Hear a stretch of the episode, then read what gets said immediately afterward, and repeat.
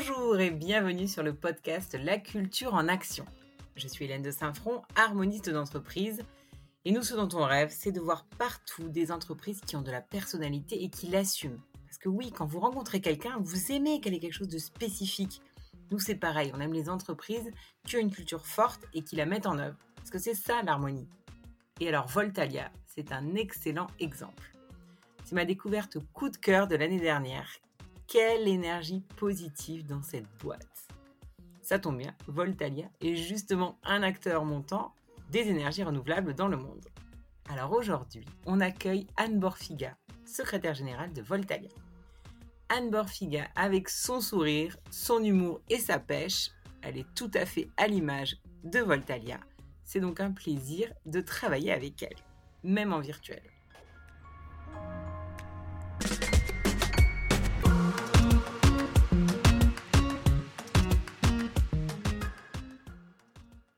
Alors, on va imaginer qu'on est toutes les deux dans un carbet au bord de la rivière Kourou en Guyane, à siroter nos planteurs, bien sûr sans paille en plastique. Ça te va, Anne? Bonjour Hélène et bonjour à tous. Bah oui, c'est une superbe euh, introduction, ça me va très très bien. Alors, allons à la découverte de Voltalia et on va commencer avec un portrait chinois. Alors, Anne, pour nous raconter l'histoire de Voltalia, si Voltalia était un pays, ce serait lequel et pourquoi? Alors, en fait, comme Voltalia, donc tu l'as dit, hein, c'est une entreprise euh, qui est partout dans le monde. Elle pourrait pas être un pays en particulier, ou si c'en était un, ce serait un pays sans plastique, sans pétrole, sans carbone, où en gros, euh, ben on ne vit qu'avec cette énergie produite euh, par le renouvelable, donc par le vent, par le soleil, l'énergie issue de la biomasse, ou encore euh, qu'on irait chercher dans les fleuves des petites centrales au fil de l'eau, donc l'énergie hydroélectrique. Voilà, ce pays-là, je ne sais pas s'il existe hein, vraiment, mais ce serait celui-ci, oui. Et grâce à vous, il existera peut-être bientôt. Ah oui. Alors, est-ce que tu peux nous parler de la culture de Voltalia et en particulier sa mission, comme tu le présentes aux nouveaux venus chez Voltalia? Oui, alors en fait, c'est vrai que Voltalia, c'est une magnifique aventure que j'adore raconter. Je la raconte depuis maintenant quelques années à tous les gens qui nous rejoignent, puisque j'ai la chance d'y avoir contribué. Je suis là depuis 12 ans. Et c'est une histoire avant tout d'entrepreneur. Donc voilà, Voltalia, c'est ses entrepreneurs. Un premier entrepreneur, Robert Dardan, son fondateur, très attentif à l'environnement mondial et qui depuis toujours voulait l'améliorer. C'est du reste un des éléments fondateurs de notre mission, hein, d'améliorer l'environnement global. Ce qui est intéressant, c'est de se dire que c'est parti d'un homme, son fondateur, et cette mission, nous la portons depuis toujours. Donc l'histoire, c'est Robert en Guyane, et c'est peut-être pour ça qu'aujourd'hui on est toutes les deux dans ce carbet, qui euh, avait euh, une première expérience de développer, construire et exploiter une centrale hydroélectrique, donc dans les énergies renouvelables. Et euh, il la vend, c'était dans la fin des années 90, il la vend à EDF. Cette expérience l'a beaucoup fait réfléchir et lui, entrepreneur dingue, se dit ben, déjà reproduisons cette expérience et plutôt que de le faire dans l'hydro et en Guyane, allons plus vite, allons plus loin, adressons les quatre énergies, développons des centrales dans les quatre énergies et dans, dans plusieurs pays dans le monde. Donc dès le départ, avec cette volonté, cette mission d'améliorer l'environnement global, il pose les fondations d'une stratégie qu'on a toujours aujourd'hui, de multi-pays, développer des centrales dans plusieurs pays et dans les quatre énergies, multi-énergie. Et justement, par rapport à cette mission, il y a un deuxième volet qui n'est pas simplement autour de l'environnement. Il y a un deuxième volet. La mission, dans sa globalité, c'est améliorer l'environnement global en favorisant le développement local toujours parce que si oui, le business, c'est de produire de l'électricité à base d'énergie renouvelable, on est aussi très attentif à accompagner, à développer le local. Pour nous, c'est euh, voilà, l'un ne peut pas fonctionner sans l'autre. Merci. Et au-delà de cette mission, quelles sont les valeurs de Voltalia? Alors, en termes de valeurs, donc comme on le dit depuis le départ, c'est une culture entrepreneuriale. Donc Robert, tout seul, n'aurait évidemment pas pu faire grandir l'entreprise comme elle a grandi aussi rapidement. Donc il s'est lui-même entouré d'autres entrepreneurs qui sont tous partis dans les différents pays pour développer l'activité. Donc en fait, au-delà de cette première valeur forte qui était l'entrepreneuriat, très vite, on parle d'un esprit d'équipe. Parce que si on revient un petit peu 12 ans en arrière, euh, les, pionniers, les pionniers, hein, voilà, on parle d'entrepreneuriat, on parle aussi beaucoup de pionniers chez nous. Les pionniers, ce sont ces gens qui euh, avaient le goût du risque, l'envie d'aider, l'envie d'aider la planète, l'envie de faire mieux que tous les pétroliers, évidemment. Et donc, ils sont partis, un petit sac sur le dos, au Brésil, par exemple, pour citer Robert Klein, qui est donc l'actuel patron du pays, qui a énormément euh, contribuer au déploiement des énergies renouvelables au Brésil. On est une des premières entreprises privées à avoir installé des immenses parcs éoliens dans le nord du Brésil. Donc on a, euh, je dirais, dans les deux premières valeurs évidentes qui nous suivent depuis toujours, l'entrepreneuriat, l'esprit d'équipe. Et ces deux valeurs-là ne fonctionneraient pas sans de l'ingéniosité, et ça Robert Klein en a fait preuve à plusieurs étapes du développement du Brésil notamment, mais également de l'intégrité. Hein, parce que quand on est dans certains pays, comme le Brésil par exemple, la corruption est là et on a aussi cette euh, volonté forte de dire non de façon très claire. Donc nous sommes intègres. Voilà les quatre valeurs, si on les résume, c'est l'entrepreneuriat, l'esprit d'équipe, l'ingéniosité et l'intégrité. Tu décris tellement bien la culture. Alors ce qui m'intéresse maintenant, c'est de savoir comment cette culture a évolué en particulier avec la croissance de Voltalia. Comment aujourd'hui est-ce que vous continuez à faire vivre et à transmettre cette culture? Donc on a continué à la faire vivre en racontant l'histoire. On la raconte euh, aux nouveaux venus lors des séminaires de onboarding. Dès qu'on a de nouvelles personnes qui nous rejoignent, nous avons un module qui est dédié, qui est très important, aux valeurs, à l'histoire et à la mission de Voltalia. Mais au-delà du onboarding, on a cette volonté affichée, qu'on soit dans les bureaux, qu'on soit sur nos sites. La volonté est claire qu'il y a une attention particulière à l'environnement, pas uniquement liée à notre business. Alors, par exemple, c'est vrai que ça peut faire sourire, mais il y a partout une lutte en limite acharnée contre le plastique. Donc, le plastique est banni chez Voltalia il est banni des bureaux, il est banni des centrales. On impose de façon très stricte cette règle à nous-mêmes.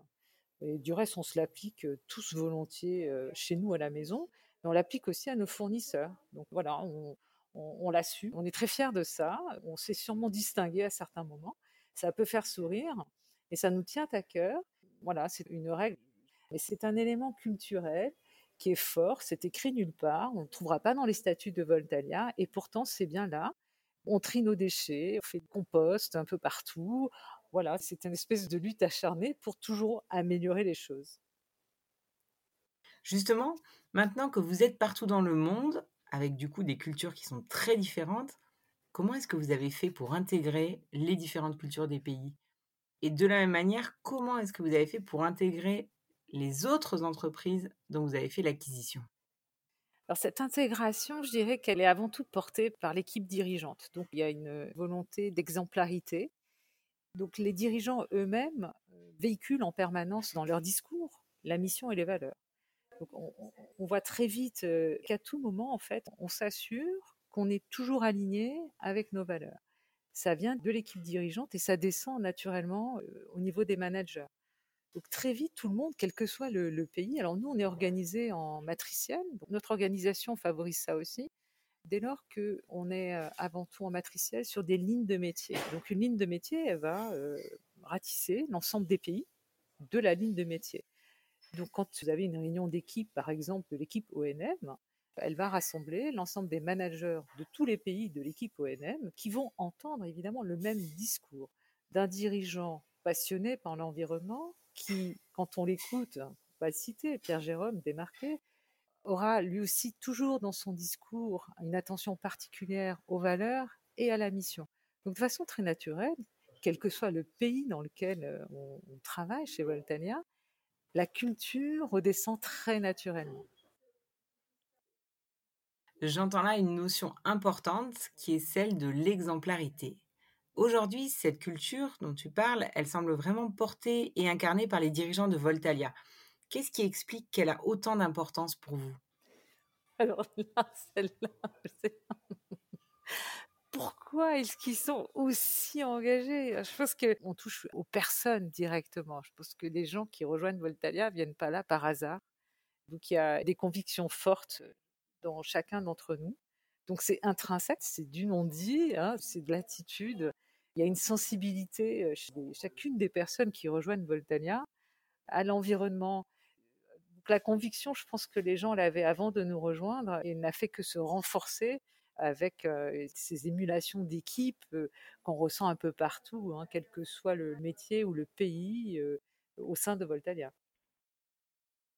Donc cette culture est d'une certaine manière un, critère de, sélection, hein, de recrutement. Oui. Est-ce que c'est aussi en interne des critères que vous utilisez pour évaluer, que ce soit pour choisir des projets Dans quelle mesure c'est aussi un guide dans vos décisions au quotidien?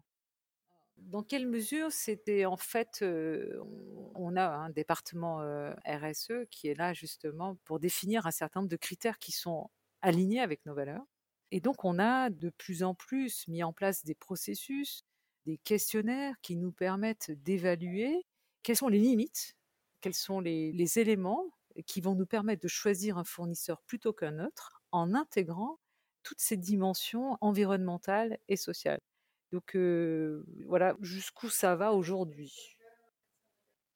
Alors, puisqu'on parle d'aujourd'hui, vous venez de décider de vous lancer dans l'aventure de l'entreprise à mission. Qu'est-ce qui vous a poussé à le faire? Alors, déjà, la mission, nous, on l'avait. Donc, sur l'entreprise à mission, on a très vite réalisé, donc quand la loi Pacte est parue l'année dernière, on a très vite réalisé que ben, on avait déjà fait un sacré bout du chemin comparé à d'autres entreprises pour nous, notre mission, elle était déjà là. Elle était juste pas encore inscrite dans les statuts, donc on s'est empressé de le faire euh, ben, le mois dernier, à savoir améliorer l'environnement euh, global en favorisant le développement local. Donc on n'a pas changé un terme. Hein. Cette mission, elle est là, elle est publique, on la trouve sur notre site internet.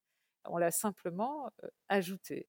Et on s'est dit, mais, c'est fantastique, cette loi nous permet, alors en France, d'aller plus loin, de pousser encore plus cette volonté donc de travailler plus loin sur ces critères environnementaux et sociaux, sachant que nous déjà, nous avions fait un sacré bout de chemin sans même savoir que cette loi allait arriver, etc.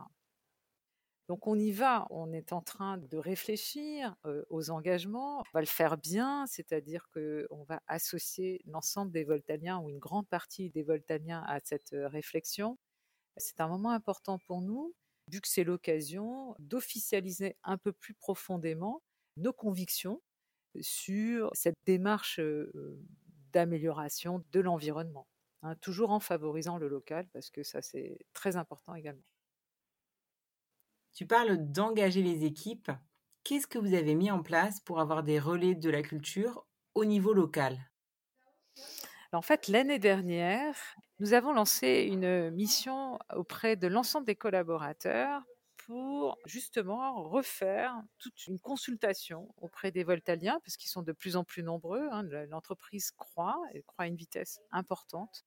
Et on essaie tous les cinq ans, de, façon un peu plus sérieuse, d'aller à leur rencontre sous forme d'ateliers et les ateliers qui ont eu lieu l'année dernière auprès de 550 collaborateurs. Donc, hein, une grande majorité des, des Voltaliens ont participé à ces ateliers sur la vision et les valeurs.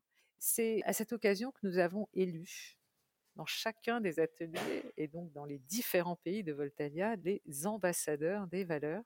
Et ce réseau d'ambassadeurs des valeurs qui existe depuis un an est pour nous une, une source très importante d'informations ils se réunissent, ils n'ont pas de statut particulier, hein, officiel, ils ne font pas partie d'une gouvernance. En revanche, ce réseau existe.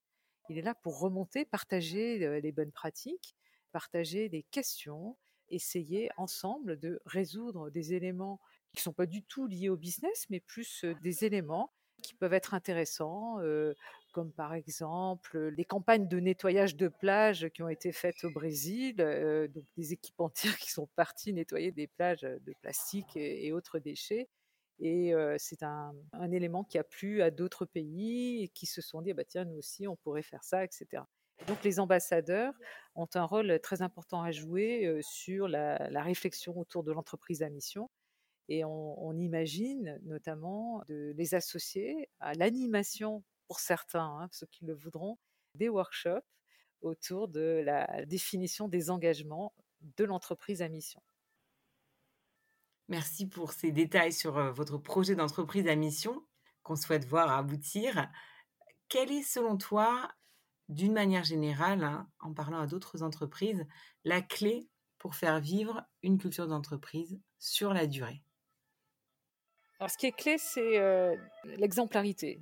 Pour moi, est, clé d'avoir un management toujours aussi dynamique qui maintient un discours aligné sur les valeurs et la mission, parce que quand le management en parle, la moitié du travail est fait.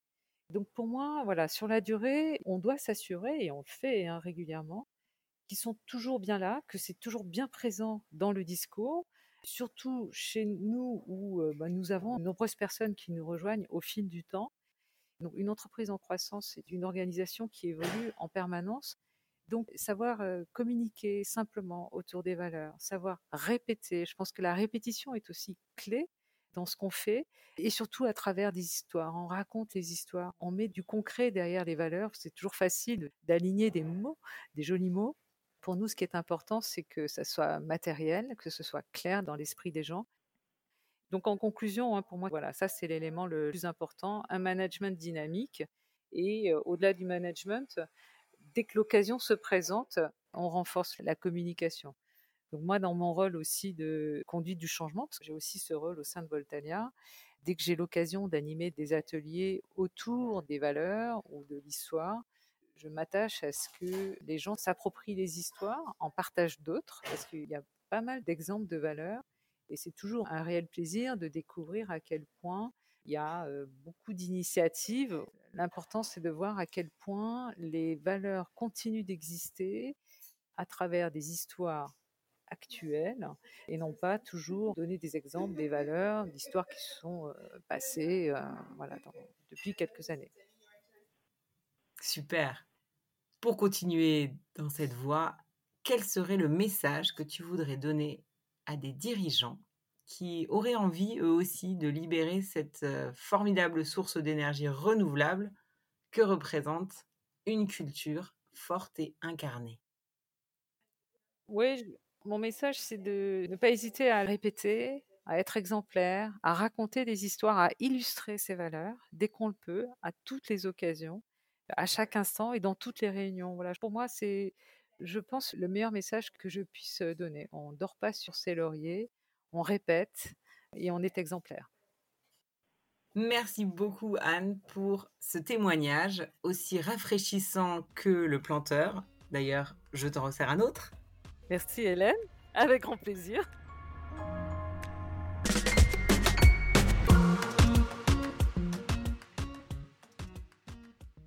Je souhaite donc à Voltalia de continuer à rayonner. Et pour vous tous, auditeurs, j'espère que vous avez été inspirés par ce témoignage.